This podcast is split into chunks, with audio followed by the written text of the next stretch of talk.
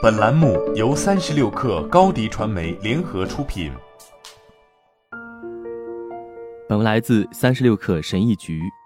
了解适合自己的学习方式，针对性的训练大脑来提高洞察力和记忆力。一旦你理解并掌握高效学习的关键法则，便会打开世界的新大门。我们不善于学习的原因之一，就是自己在学习过程中有很多压力和包袱。这些包袱往往在我们很小的时候就背负上了，一直很难卸下。如果你能放下每天给自己设定的需要做什么、应该做什么的计划，就能更有效的学习。我们背负的一大思想包袱就是学习动力不足、积极性不够，这是不对的。学习需要一定时间去不断反思，需要经常思考自己所学的东西，让思想放飞，让身心沉淀。学习别人的经验，反省自己过去的所作所为，并总结经验教训，将其应用到现在。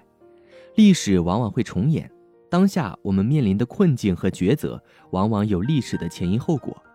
总结过去，有助于我们塑造未来的自己；反省能够帮助我们进步。古人云：“吾日三省吾身。”善于反省、总结过去自身经验和别人的经验教训。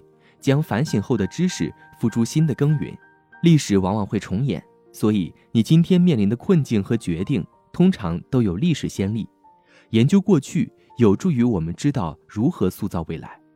目前发现的提高学习能力最有效的方法，出自著名的诺贝尔奖获得者物理学家理查德·费曼。费曼学习法则可确保你能够掌握自己所学的知识内容，具体包括以下四个步骤：第一步。先选择一个你想学习的知识点，第二步，把它交给一个小孩子。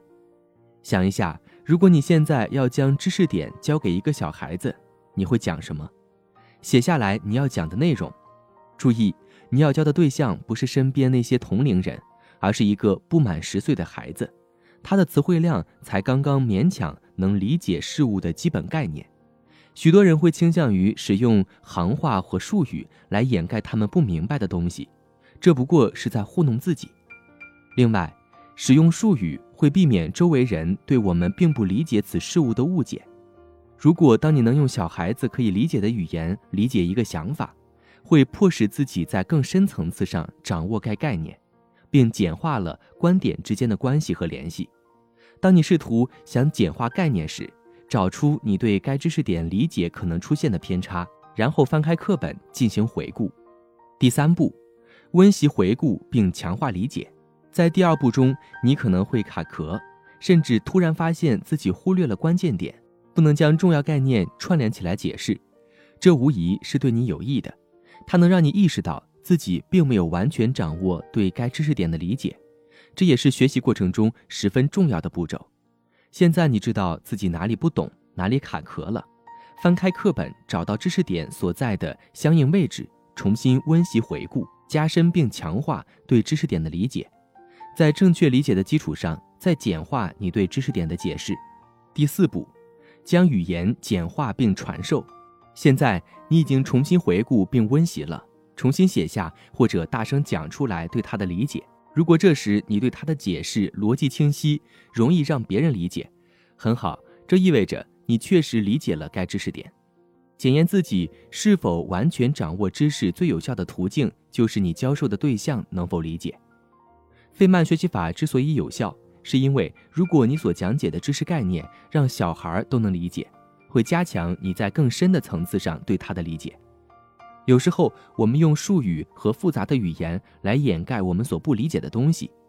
费曼学习法则能够帮助我们了解对于知识掌握的真实程度。同样的，提问好问题也是帮助我们快速学习的途径。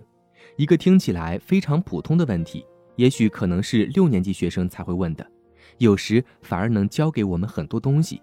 原因就是这些问题往往需要对知识细节深入理解。如何知道自己是否真的掌握了一个新概念？费曼提出了一个简单的测试方法：试着用你自己的语言来重新表述它，而不使用它的学术名词。例如，不使用“能量”一词来解释一下狗狗凭借什么能跑起来吧。好了，本期节目就是这样，下期节目我们不见不散。